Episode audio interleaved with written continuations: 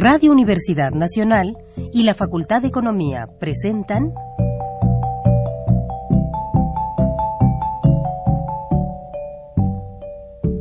Los bienes terrenales.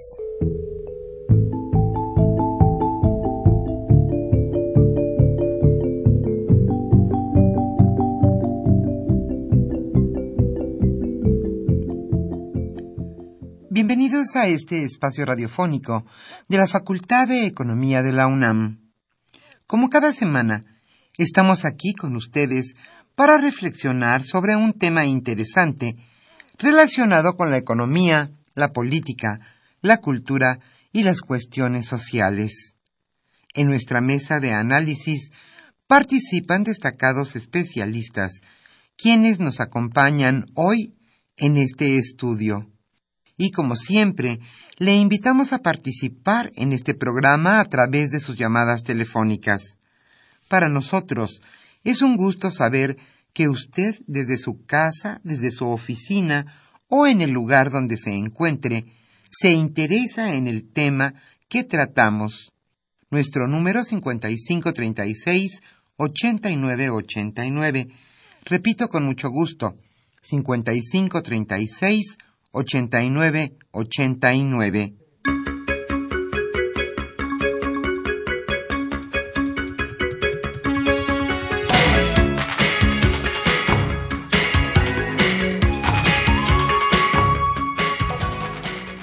En esta lluviosa tarde de viernes aquí en la capital de la República estamos nuevamente con ustedes en su programa Los bienes terrenales.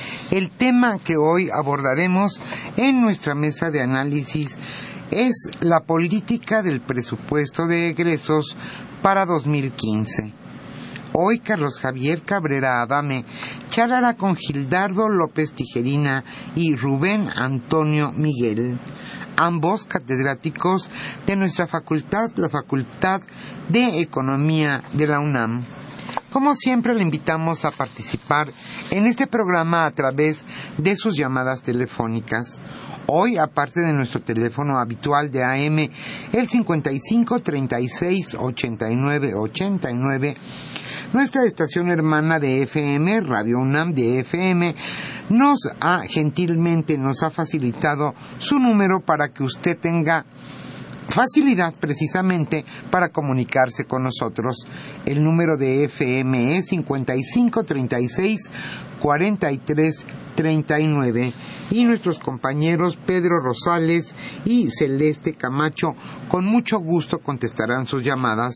Hoy estamos aquí en los controles técnicos Humberto Sánchez Castrejón, Irma Espinosa en el micrófono para llevar a ustedes este programa Los bienes terrenales.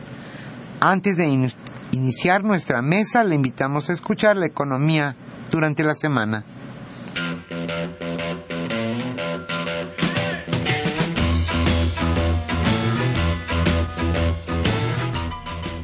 La economía durante la semana.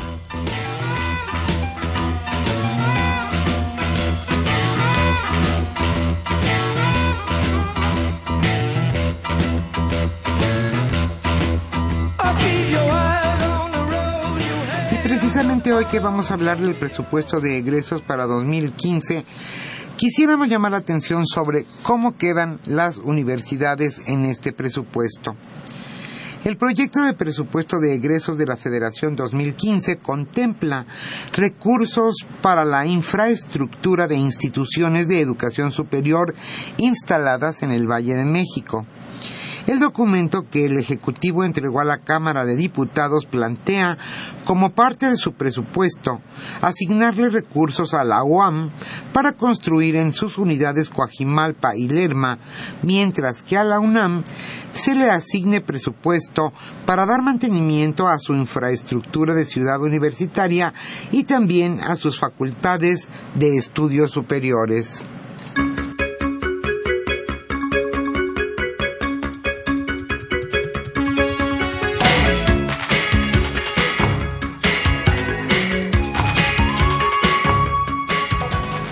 Más del presupuesto de egresos y las universidades. En el rubro de programas y proyectos de inversión se indica que para dar mantenimiento a la infraestructura de ciudad universitaria que fue construida hace 60 años, se, plantea, se plantean asignar 125.9 millones de pesos. En tanto, para el mantenimiento de sus escuelas y facultades de estudios superiores, se propone para la UNAM asignar 147.8 millones más. La UNAM también solicitó recursos para la construcción de la ENES Morelia, a la que se destinarían 145 millones de pesos.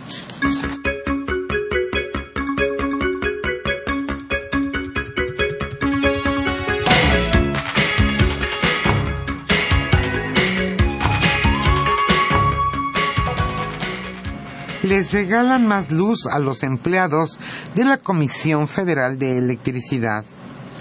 En la última revisión del contrato colectivo con la Comisión Federal de Electricidad, el Sindicato Único de Trabajadores Electricistas de la República Mexicana, SUTEM, logró aumentar el límite de consumo gratis para sus agremiados hasta siete veces.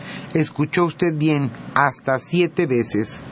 Anteriormente los electricistas tenían como prestación un consumo generalizado de 350 kilowatts hora y cada kilowatt hora adicional les costaba tan solo un centavo.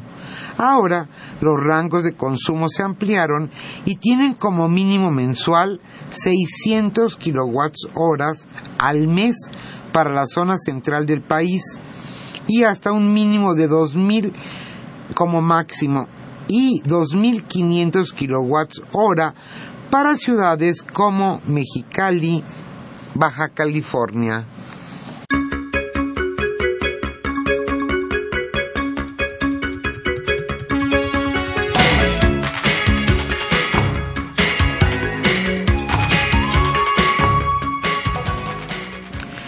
Precisamente ya que hablamos de Baja California, es momento de que seamos solidarios con nuestros compatriotas.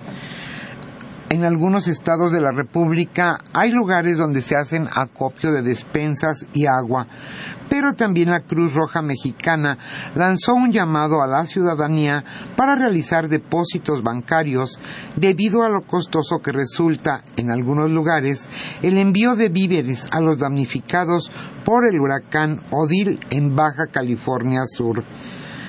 La cuenta de la Cruz Roja para hacer donativos está en Bancomer y también Banamex lanzó una convocatoria para que si usted deposita 10 pesos, ellos, el Banco Banamex, deposita otro tanto. Debemos ser solidarios, hoy es el momento.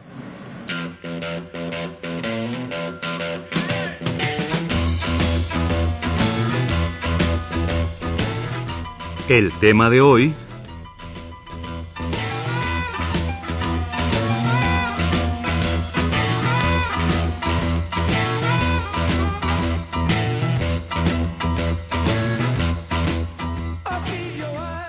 como señalamos al inicio de este programa, el tema que hoy se abordará en nuestra mesa de análisis es la política del presupuesto de egresos para 2015. Es un gusto para nosotros que estén hoy dos excelentes catedráticos, amigos de este programa, el maestro Gildardo López Tijerina y el maestro también Rubén Antonio Miguel.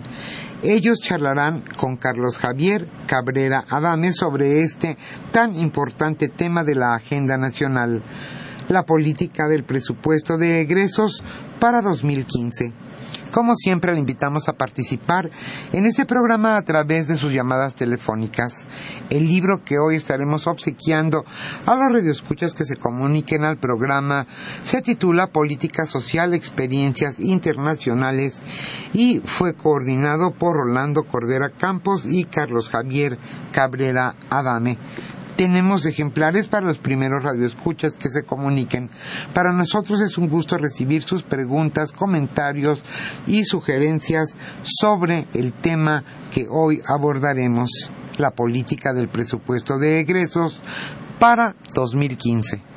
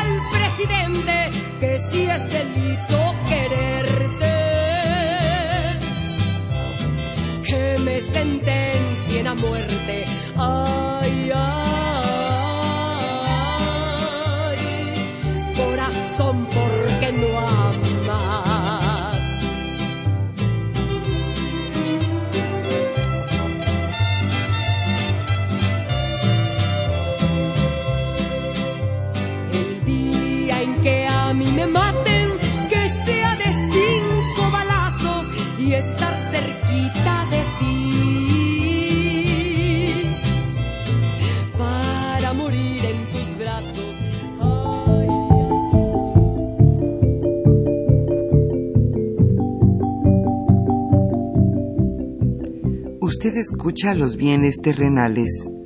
Nos interesa conocer su opinión.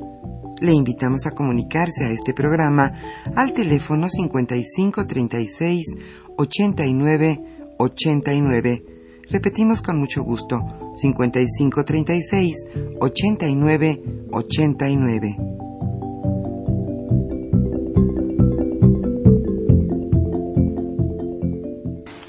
Muy buenas tardes, estimados redescuchas de los bienes terrenales.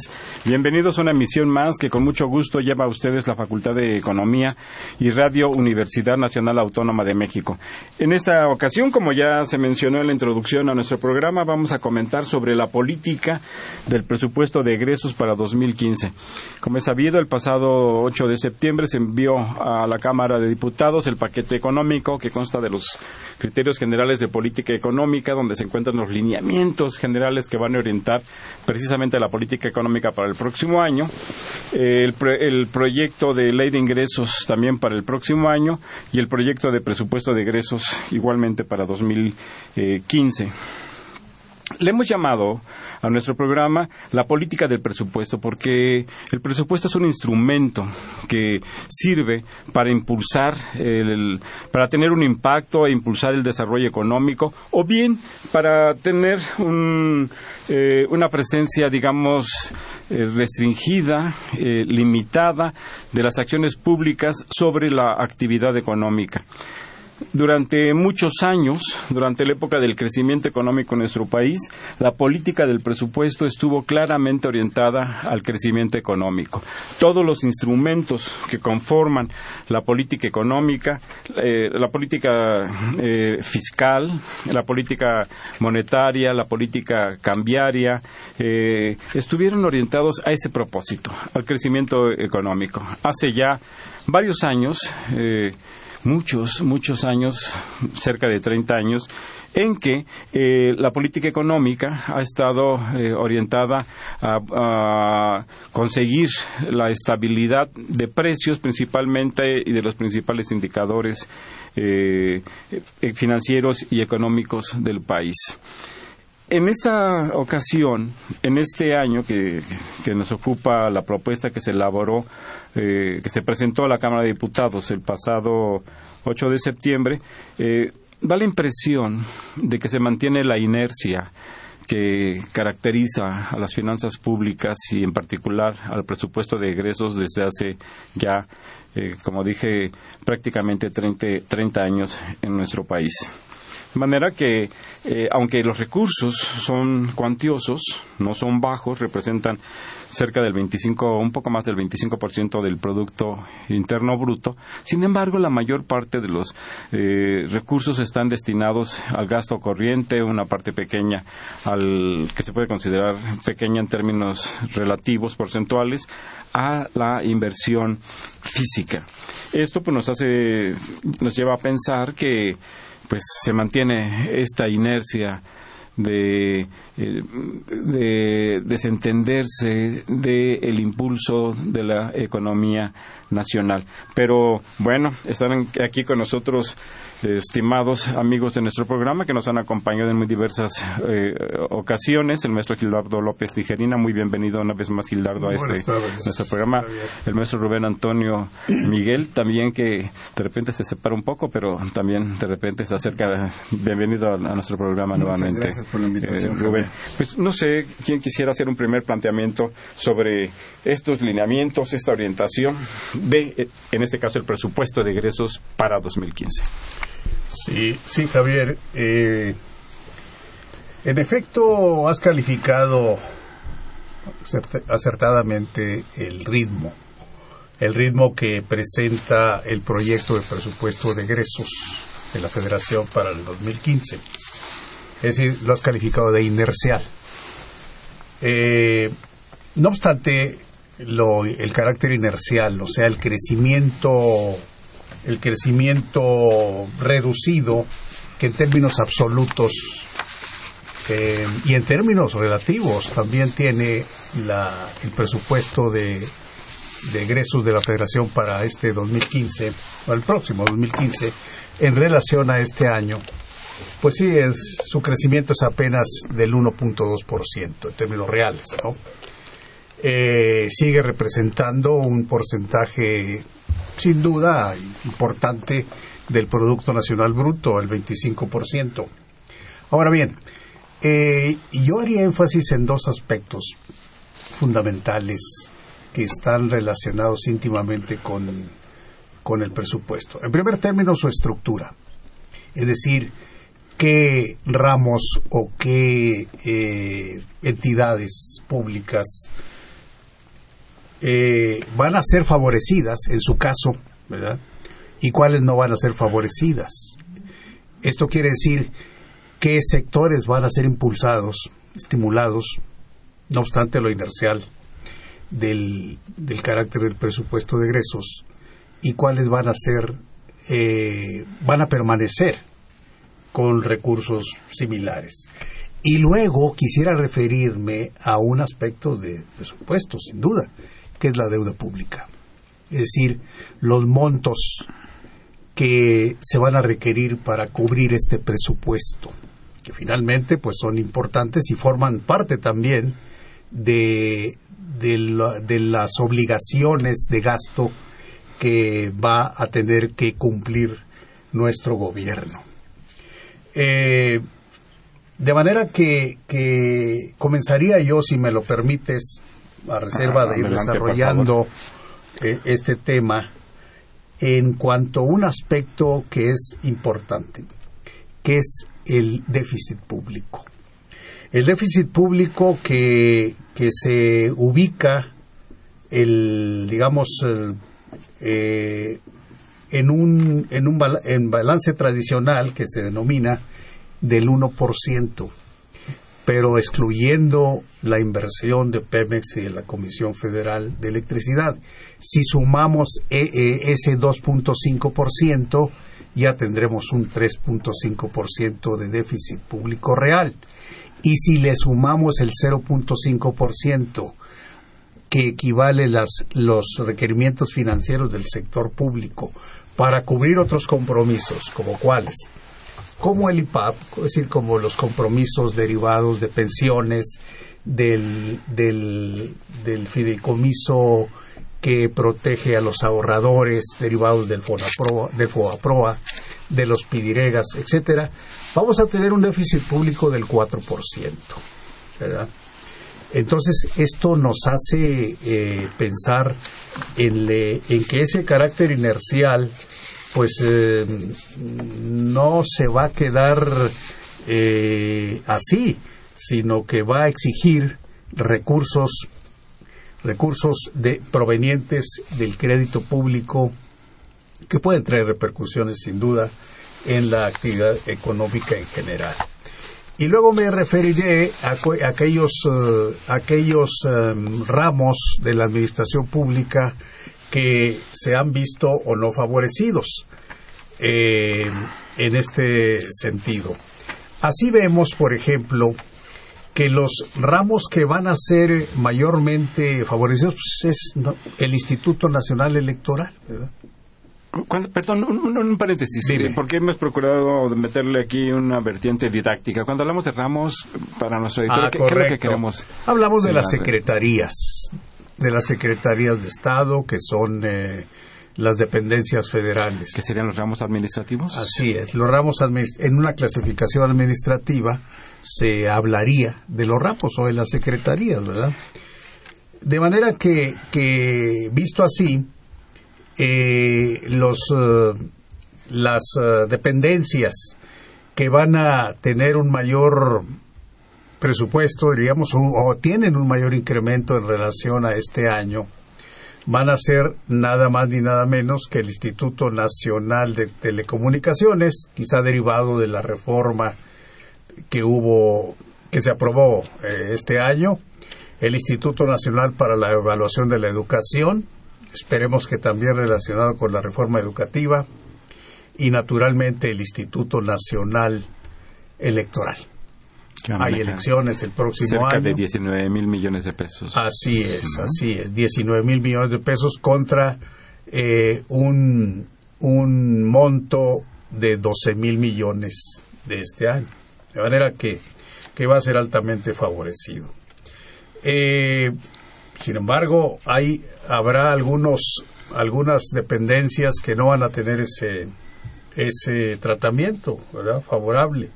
Algunas van a tener eh, una reducción. Llama la atención, por lo menos a mí, que la Secretaría de Comunicaciones y Transportes vaya a verse reducida en 1.7%. Cuando hay...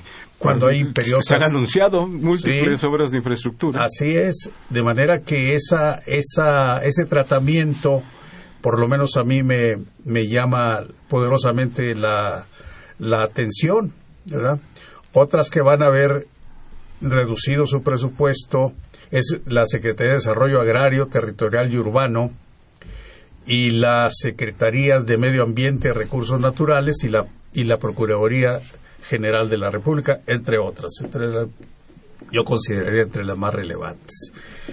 Eh, esto pues nos hace ver entonces ese endeudamiento a dónde va, a dónde se va a canalizar. Eh, a qué, es, sin duda que sabemos por qué, porque finalmente la reducción, la, la no captación de ingresos, ya sabemos que es una, es una característica de nuestro sistema tributario, pues origina y crea y esa, esa necesidad. De manera que, que esto, este aspecto del endeudamiento que, que se presenta, estos requerimientos financieros equivalentes a un 4% del Producto Interno Bruto, pues sí deben llamarnos la atención porque el acumulado finalmente, el acumulado de la deuda pública ya debe, ya debe ser un foco rojo.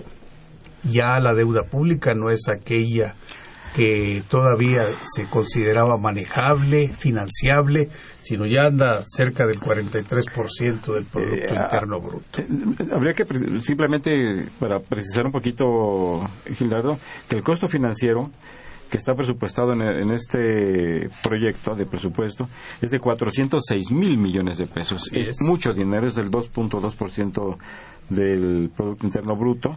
Y, y es una cosa que ahí está, no, no, no alcanza la magnitud eh, avasalladora, agobiante de los años 80, pero sin lugar a duda son muchísimos recursos. Pues mira, el. Eso meritaría una revisión particular. Sí, cómo sí. está este eh, el monto de tema endeudamiento, el monto de endeudamiento que se estima es ah, de alrededor de 600 mil millones de, de, de pesos, que equivale casi a la recaudación del impuesto al valor agregado, que es de 700 mil millones de pesos. De manera que sí, que, que esa, esa, esa sangría o ese, esa obligación, pues sí nos debe también llamar poderosamente la atención. Rubén, eh, ¿hay una política del presupuesto? Es decir, como hemos llamado al programa de, de esa tarde, eh, eh, ¿estaría diseñado para alcanzar las metas general, los objetivos generales que están planteados en los criterios generales de política económica de mayor crecimiento económico, de estabilidad, como se dijo, eh, y de bienestar. Sí, sin duda es un presupuesto, yo diría un tanto atípico, aunque comparto la, idea central de que es un presupuesto eh, inercial, porque así lo dicen los principales agregados eh, que hemos estado comentando. Sin embargo, yo sí lo ubico en un contexto distinto, pese a lo inercial, dado las, las modificaciones al andamiaje económico de los últimos meses que, que fueron aprobados. Mm. Salvo el caso de las de las elecciones del próximo año, que, que, que yo diría no tanto se justifican, sino se requieren mayores recursos, eh, diferentes organismos internacionales han dicho que nuestra democracia es muy, muy cara. Eh, yo creo que en el caso de del INE, eh, en, en cuanto a evaluación de la educación y del Instituto para la Competitividad, que, que, recientemente se, se, se creó, son dos herramientas, pues yo digo que no estaban presupuestadas en anteriores versiones. Pero creo que responde a una nueva forma de financiar nuestro crecimiento. Y nuestro crecimiento, dadas las modificaciones que ha habido en los últimos años, ahora ya se permiten asociaciones público-privadas, cuyo eje central, por lo menos así se deja ver en esta, en esta propuesta de presupuesto, es que ahora ya no correrá solo a cargo del gobierno federal la nueva infraestructura que se cree, sino tendrá que haber una mayor participación del sector privado en este tipo de, de proyectos. Pero regresando a, a por qué sigue siendo inercial, o por qué, porque no hay un cambio radical en la estructura o en la composición del propio gasto.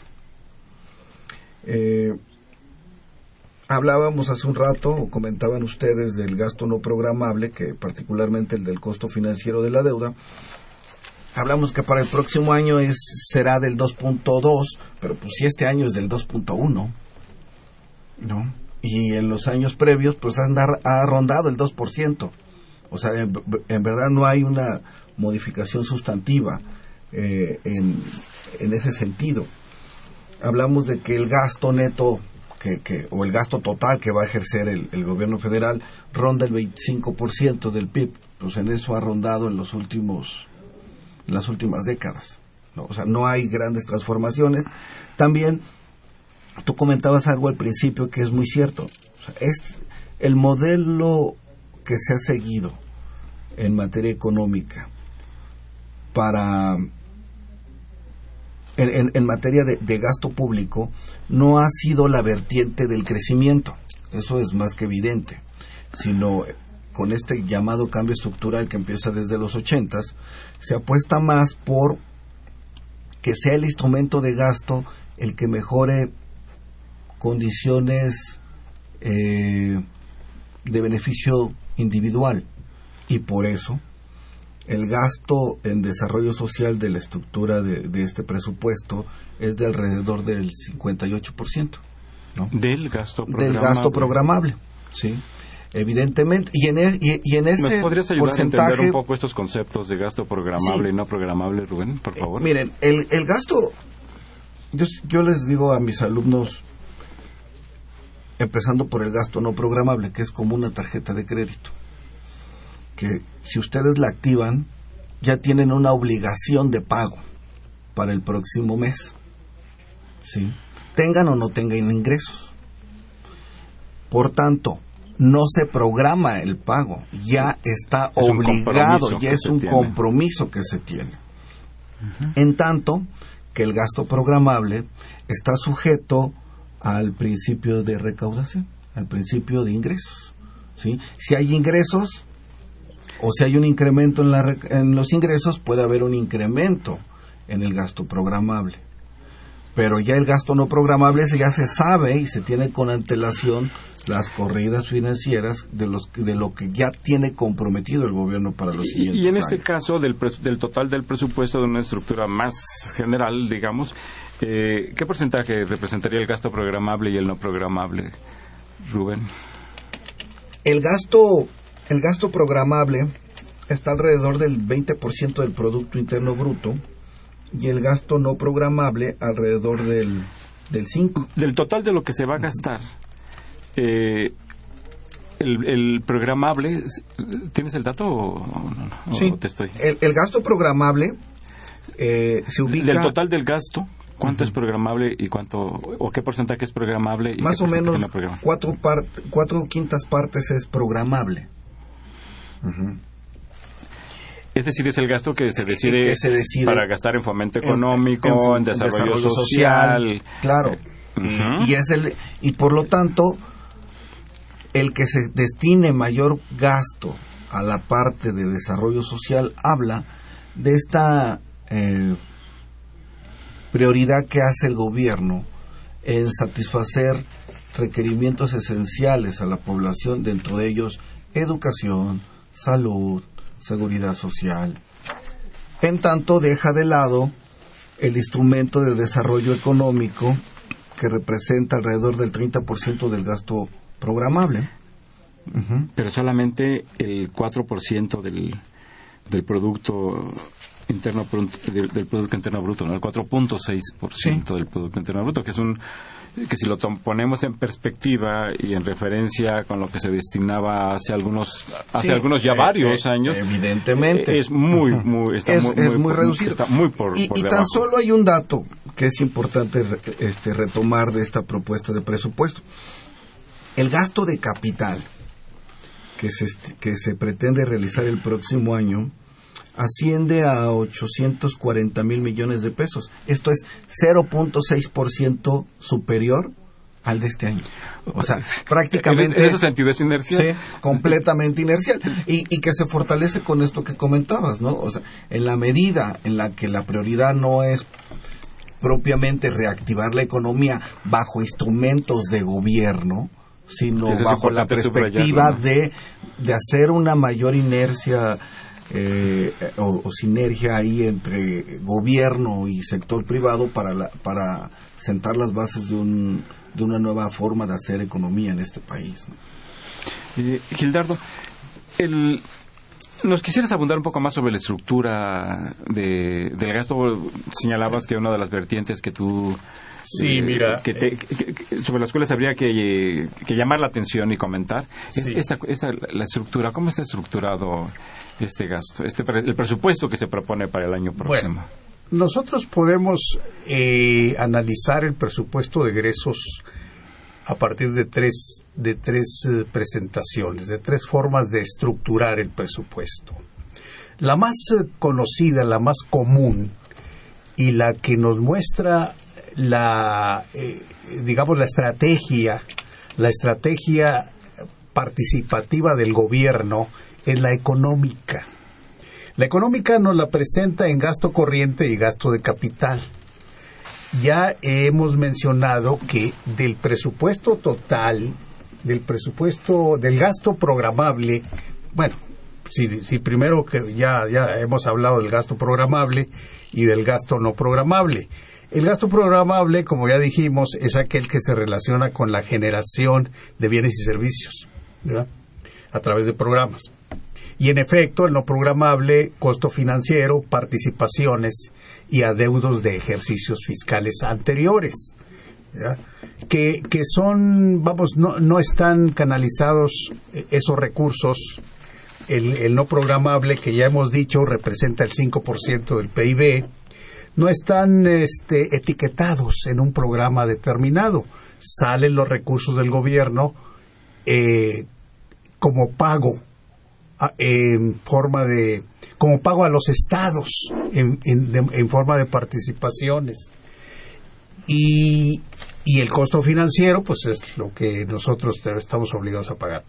Y los adeudos de ejercicios fiscales anteriores también. Bueno, esa es la primera. Ahora, de ese gasto programable que asciende a 3 billones 600 mil millones de pesos, Javier. De ese gasto programable, el gasto corriente representa el 77%. ¿sí? Y el gasto de capital solo el 23%. Aquí habremos de tener mucho cuidado y parece ser que es una constante el ejercicio improductivo, el ejercicio ineficaz del gasto. De ese, de esos, eh, de esos dos billones 793 mil millones de pesos que va a ser el gasto corriente, dos billones 793, un billón 100 mil es gastos en servicios personales. Que, que- perdón, que, que- que tuvo un incremento que significativo. tuvo un incremento del, de 35 mil billones, es decir, de un 3.3%, que mayor al 2% que hemos hablado que aumenta el gasto total. ¿verdad? Entonces, sigue aumentando este renglón. No por ser gasto corriente debemos satanizarlo, ni mucho menos. Es necesario, ¿verdad? Pero debemos hacerlo eficaz. Debemos hacer que, que, a- que acompañando al reducido gasto de capital, ¿verdad? se haga eficaz, productivo y de calidad. Ahora, el gasto de capital, que como ya dijo el maestro Antonio, es 840 mil millones, representa apenas el 23% de esta parte programa de esta parte programable del gasto que va a la generación de bienes y servicios. ¿verdad? Ese gasto de capital, este sí ha sido inercial. Este no, este ha sido desde hace años. Me, me da la impresión de que ha disminuido Sí, eh, con respecto a los últimos años del presidente Calderón, es decir, que está más o menos en el nivel del nivel del nivel que estableció el presidente Fox. Sí. eh, y que se encuentra por debajo de lo que en la administración del presidente Calderón se destinó a fomento económico que alcanzó, si no recuerdo mal, niveles de 6, que no era mucho, pues, No, claro. pero, pero eran niveles del 6 hasta del 7%, si no y es por esta mal. nueva configuración que yo te decía, o sea, eh, es hasta esta administración, a finales de, de la legislatura pasada, cuando se aprueba las, las asociaciones público-privadas como un mecanismo para poder eh, desarrollar nuevos proyectos de infraestructura Pero ya en existía, este. Habían otras figuras, pero se le está dando un mayor impulso. Este, sí, es, la cuestión aquí que la política, digamos, eh, sería eh, considerar que la inversión privada va a cubrir parte del gasto público que no se orienta hacia el rubro productivo. Sí, pero esa, esa perspectiva no se verá en el 2015 todavía. ¿sí? No, no, es decir, apenas, por ejemplo, los efectos de la reforma energética que traería una participación privada, nacional y extranjera, los, sus efectos, sus, sus beneficios, no vamos a verlos todavía en el 2015. Pronto, ¿verdad? ¿no? Por lo menos, y eso lo está reconociendo el propio presupuesto. Si les parece, hacemos una pausa y regresamos a los bienes terrenales.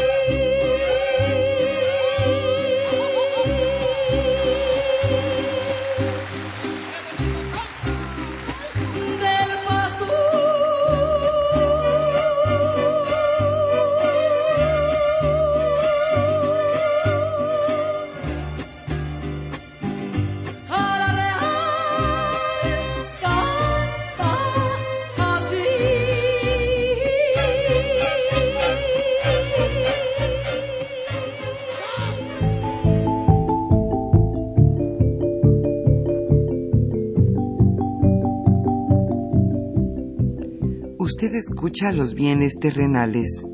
Nos interesa conocer su opinión. Le invitamos a comunicarse a este programa al teléfono 5536 89 89.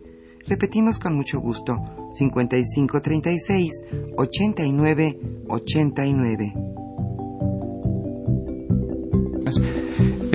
Se encuentran con nosotros en esta mesa de análisis Gildardo López Tijerini y Rubén Antonio Miguel para comentar las características, estructuras, tendencias, política que mueve y orienta el presupuesto público que se va a ejercer el próximo año. Ya hemos hecho un planteamiento más o menos eh, general de su monto, de su estructura. Eh, el maestro Gildardo López ya nos ha hecho favor de comentar lo referente al, a la parte de déficit y de deuda pública, que son aspectos pues que ahí están pendientes y que son y que quizá habría que regresar particularmente a cada uno de ellos, pero por lo pronto ya se hizo el señalamiento.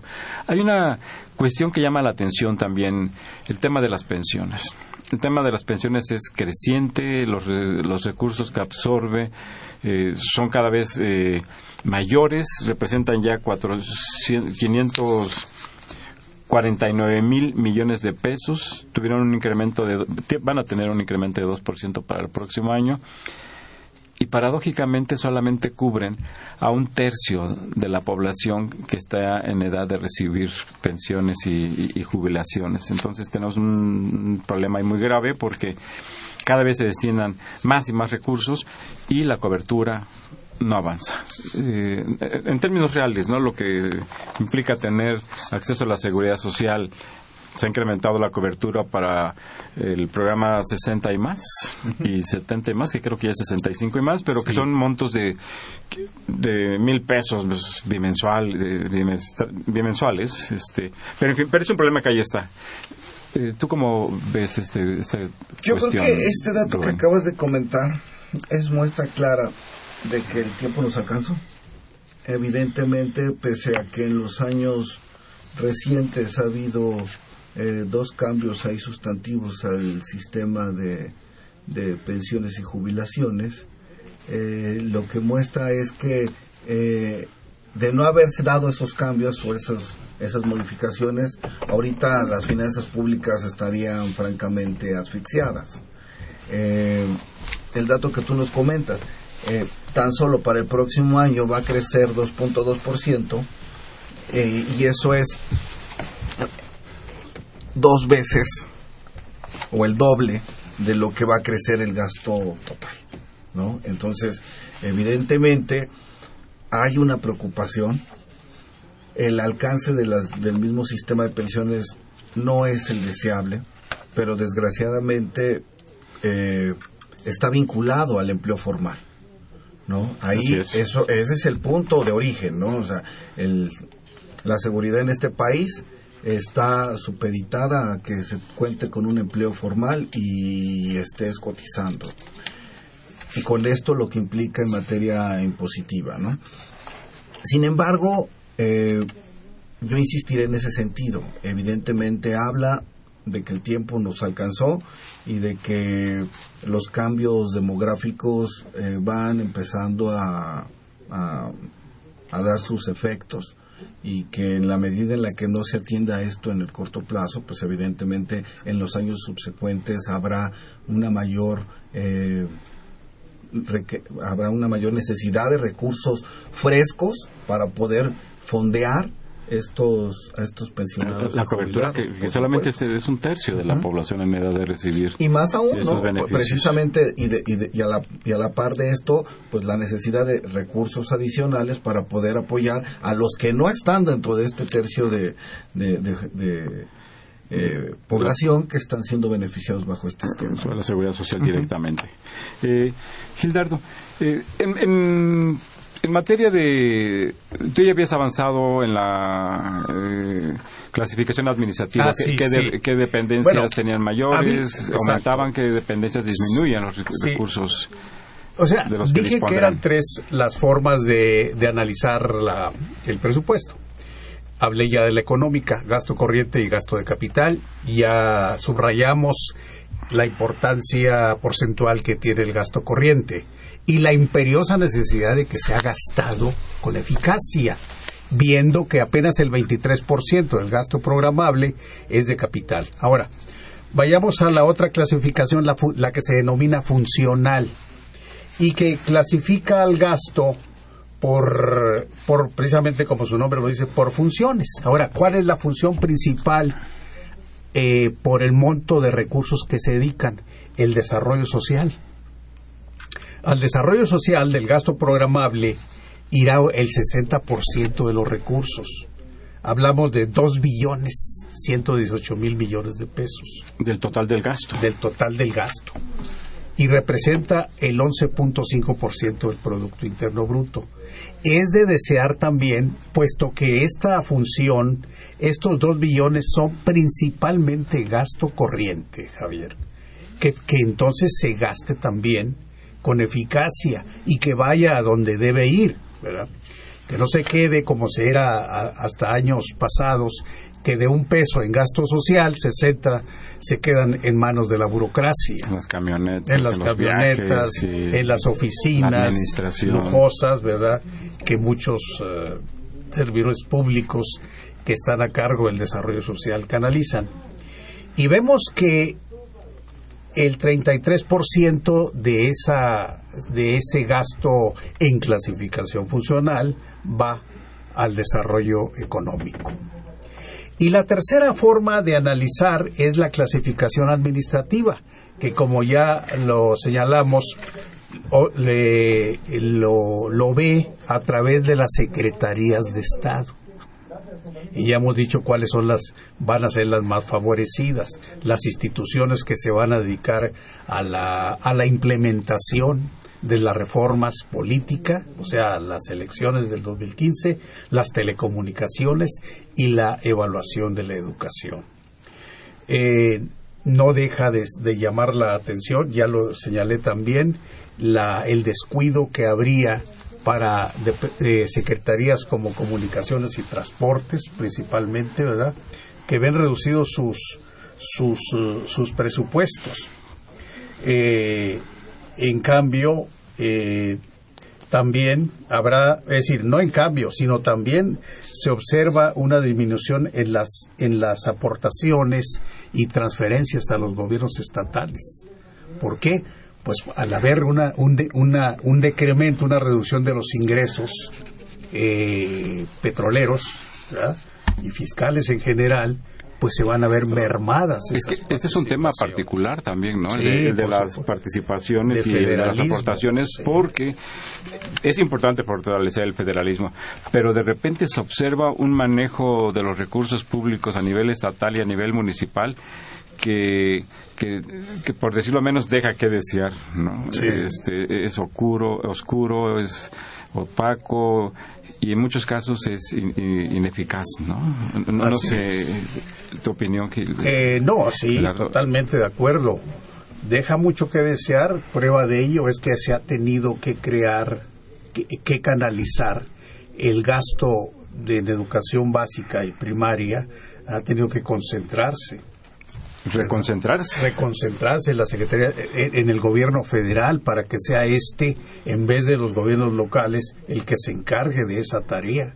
Es decir, es tal la, es tal el- la, la, la falta de transparencia, o sea, de opacidad, la opacidad que hay en el ejercicio de este tipo de gastos que ha tenido el gobierno federal que volver a hacerse cargo de ese, de ese tipo de gasto.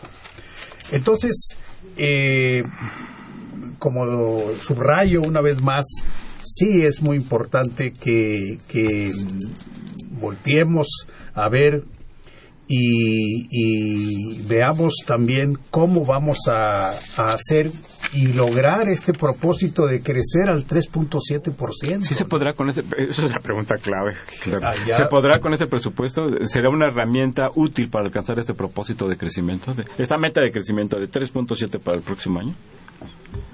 Pues yo creo que el- la meta del crecimiento yo la desvincularía un, un poquito esta vez de la propuesta de presupuesto que realiza el gobierno. Porque si bien es cierto los datos eh, indican todo esto que hemos comentado. Yo creo que se están haciendo algunas modificaciones importantes para poder a lo mejor eh, sentar las bases de, un nuevo eh, curso de, desarrollo, sobre todo en, quizá en el ámbito en el que yo más podría este, conocer, que es el educativo. Por ejemplo, si nos vamos por ramos, el, el ramo de la, de la Secretaría de Educación Pública solamente trae un crecimiento de 1% en términos reales. Sin embargo, todo el gasto en educación y todos los ramos o actores que participan en la educación traen un incremento de 6% real. Entonces, no por el hecho de que a la Secretaría de Educación Pública se le, se le incremente solamente un 1%, quiere decir que el sector educativo está, está descuidado. Hay sectores, por ejemplo, como el de ciencia y tecnología, que traen un crecimiento del 4%. Hay, aún dentro de, las dentro de la propia estructura del gasto educativo, por ejemplo, las instituciones de educación superior en este país traen un crecimiento de cerca del 7% real. Las, eh, todas, sí, en conjunto, todas las instituciones educativas de este eh, de educación superior de este país traen un crecimiento promedio de casi el 7, 6.8 para ser preciso. Entonces, ¿qué es lo que, que vería pasando en, en, por lo menos en los últimos 12 años? Que veíamos a los rectores y a los directores de institutos y centros cabildeando, cabildeando mayores y, a los presidentes municipales y a los gobernadores entonces por eso por eso ahora yo, yo, yo, me esto es lo que a mí me lleva a, a, decir la afirmación que yo comentaba hace un momento no o sea creo que sin ánimos de echar las campanas al vuelo el hecho de que haya una nueva haya modificaciones a la estructura del gasto educativo va en beneficio de apoyar áreas que consideramos desde el punto de vista académico estratégicas para el desarrollo nacional, que sería la educación, la ciencia y la tecnología.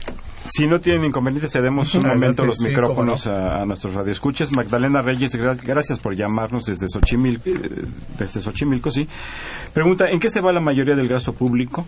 La manera en que el presupuesto, en que se asigna el presupuesto es la correcta, ya más o menos hemos comentado muy sintéticamente. Bueno, la, la mayor parte, ya lo señalamos, es gasto corriente y dentro de este, servicios personales. Es decir, eh, los presupuestos pueden ser incrementados, pero habrá que ver cuál es el destino, gasto corriente o gasto de inversión. Y si es gasto corriente, procurar que sea un gasto eficaz. ¿Es correcta la, eh, perdón, la siguiente pregunta, ya tenemos, nos queda muy poco tiempo. ¿Es correcta la manera en que se asigna? Es que ya traemos un, ya tenemos muchos compromisos bajo ese esquema. Por ejemplo, el, el gasto de los docentes, el gasto de los doctores es gasto corriente, no se nos olvide. No porque sea corriente está vinculado a la burocracia, ¿no? Nada más. Eh, está Entonces creo que en la medida en la que tenemos mayores servicios, hay mayores requerimientos y que ya no se pueden minimizar por el Yo agregaría solamente de que es difícil considerar si es una manera correcta o no. El presupuesto está orientado por políticas. ¿Qué se quiere conseguir con el uso de los recursos? Y ahí está, la, la, definición es esa. Queremos crecer, no queremos crecer, queremos el mayor bienestar, etcétera. Jorge Aguilar de Tlalpan, eh, gracias por llamarnos, don Jorge. A los programas sociales como, como Progresa, eh, Sin Hambre, etcétera, ¿se les incrementa o disminuye el presupuesto? Prácticamente, este se incrementa. Se incrementa, pero no es porque se les incrementa exprofeso. O sea, la estrategia de la cruzada contra el hambre y los programas llamados transversales de este gobierno se alimentan de los programas que ya aplicaban las dependencias. Alberto Esparta, a quien le enviamos un cordial saludo, él nos escucha desde el centro, invita, saluda a los invitados de, la mesa y muchas gracias por el saludo, Alberto. ¿Cómo quedó la distribución del presupuesto en materia de agricultura y, y para el campo? El, olvidado, el rezagado, el, que no se ve, ¿cómo quedó? Bueno, por lo que corresponde a la Secretaría de Agricultura, tiene un incremento mínimo del 0.2%. Sin embargo, hay organismos también ligados al sector agrícola que sí van a experimentar un, un, eh, un incremento. Y, y, además los fondos que ha anunciado recientemente el gobierno, que esos no están dentro de la Secretaría, que son vía banca de desarrollo. O sea, esos no están propiamente dentro de esta estructura administrativa, pero que van a canalizarse al sector. Podemos confiar en que va a, mejor, va a mejorar la situación del eh, campo más allá del impacto que puedan tener las condiciones Eh, climáticas. Efectivamente. O sea, Pues hay se, por lo menos se habla una- de la reforma que se va a presentar, eh, una propuesta, pero está en Eh. Es que dentro de la clasificación funcional, la, la parte que Así tiene que ver con el fomento económico, a su vez se di- divide Claro. en energía, infraestructura eh, y, y- Desarrollo. y agricultura. Y, la verdad es que hace muchos años que el sector agrícola está abandonado. Don Leopoldo Claro. Ruiz, él es profesor, le enviamos un cordial saludo, él es profesor de la Prepa 6. Señala que es muy satisfactorio que se le dote a la UNAM eh, y al Politécnico de más dinero para seguir cumpliendo con sus tareas. Está totalmente de acuerdo. ¿Qué pasa con el bachillerato o educación media superior? ¿Cómo quedó en el presupuesto? También trae un incremento importante. También de alrededor del 4%. Del 4% del Eh, para la media. La media. Sí. Manuel, don Manuel Munguía, gracias por hablarnos. Él es economista y nos habla desde Iztapalapa. Felicita, ah, bueno, eh, felicita al, al conductor de esta tarde por la introducción al tema. El, el presupuesto es inercial, puesto que se, se sigue financiando el saqueo que el Ejecutivo y el Legislativo hacen de la nación, llevándola a un punto insustentable con 9.5 billones de pesos que colocan a México al borde del colapso social. Bueno, transmitimos, don Manuel Munguía, transmitimos eh, su comentario y muchas gracias por llamarnos a don Jesús Ríos también de la Miguel Hidalgo. Plantea, don Jesús, ¿cuál es la relación entre el aumento de la deuda, deuda pública en 42% en los dos últimos años y la asignación de recursos para obras de infraestructura monumentales como las que se han planteado? ¿Tenemos alguna relación? Pues eh, debe haber una relación. Si vamos a endeudarnos para, pa- para cubrir gasto corriente, negativo. Si vamos a asumir deuda para, eh, para gasto de capital, pues positivo. Pero los montos que se asignan a, C- a Pemex y a CFE como empresas productivas ahora, porque van a poder contratar de manera independiente sin requerir autorización de Hacienda, son montos muy modestos. Eh, Esteban García nos habla de Coacalco, gracias por llamarnos. Plantea, con el endeudamiento del Fobaproa, ¿se deja algún tipo de esperanza para que exista crecimiento algún día en este país? ¿Qué se podría hacer y con qué instrumentos?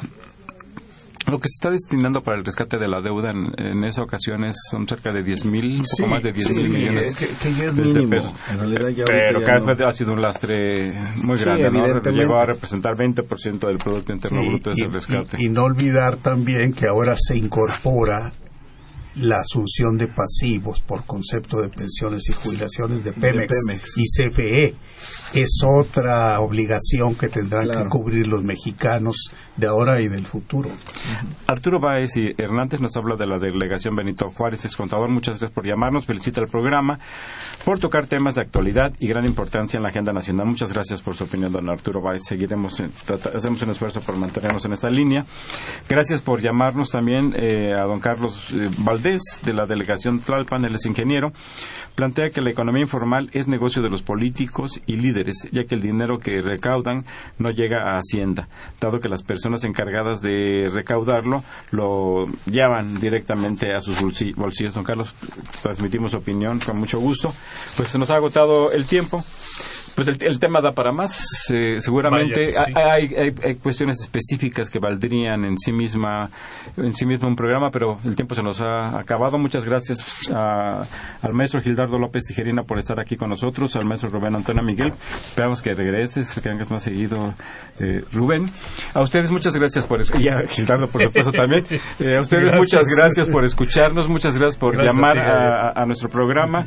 Y los esperamos el próximo viernes a una emisión más de los bienes terrenales, el cual es un programa de la Facultad de Economía y de Radio Universidad Nacional Autónoma de México. Muchas gracias y muy buenas tardes. Soy el aventurero, el mundo me importa poco. Cuando una mujer me gusta, me gusta a pesar de todo. Me gustan las altas y las chaparritas, las flacas, las gordas y las chiquititas, solteras y viudas, divorciaditas. Me encantan las chatas de caras bonitas Y por eso digo así cantando con mi canción, ya soy el aventurero, purititititito corazón, pela, hui. Agradecemos su atención y participación en este programa a través de sus llamadas telefónicas y la invitamos la próxima semana a la misma hora en otro programa más de los bienes terrenales. La coordinación general fue de Carlos Javier Cabrera Adame. La coordinación académica de Aníbal Gutiérrez, Roberto Cabral, Alejandro Pérez Pascual, Rubén Antonio Miguel y Leonardo Lomelí Vanegas. En los controles técnicos, nuestros compañeros Miguel Ángel Ferrini y Agustín Mulia. Y en la voz y producción, su amiga Irma Espinosa, quien se despide de ustedes y le desea un agradable fin de semana.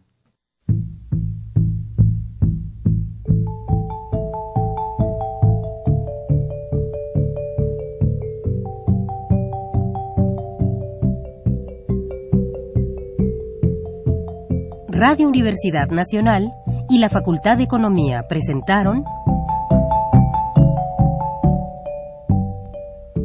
Los bienes terrenales.